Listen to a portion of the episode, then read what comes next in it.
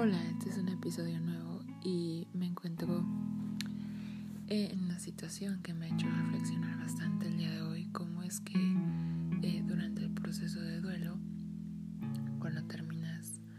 una relación ya sea de amistad, de noviazgo o de no noviazgo, donde solo pasaste buenos momentos con esa persona, te das cuenta que debes de cortar todo vínculo con, con el decir, me acuerdo cuando pasé en esta banca, estuvimos abrazándonos todo el tiempo, nos tomamos de la mano, eh, pues sí fui muy feliz. Y, es tan poderosa nuestra mente que vuelve a ese momento y está todo el tiempo repitiendo y trabajando como qué pasó, el por qué no están de nuevo juntos o cosas así.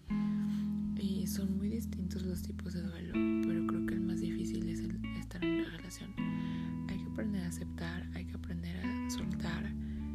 y dejar ir todo eso y hacer un buen pasatiempo y disfrutar el momento, sin regresar a esos momentos donde el por qué estaba con él, qué estaba haciendo y así, porque pues no atrae nada bueno a tu vida, no te aporta nada. Y lastimablemente parece que es como una película. Por más que lo veas como recuerdo bueno, esa película está ahí y te está haciendo como el recordatorio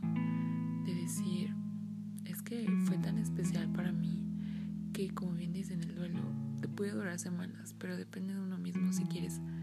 salir o quedarte estancada. Por eso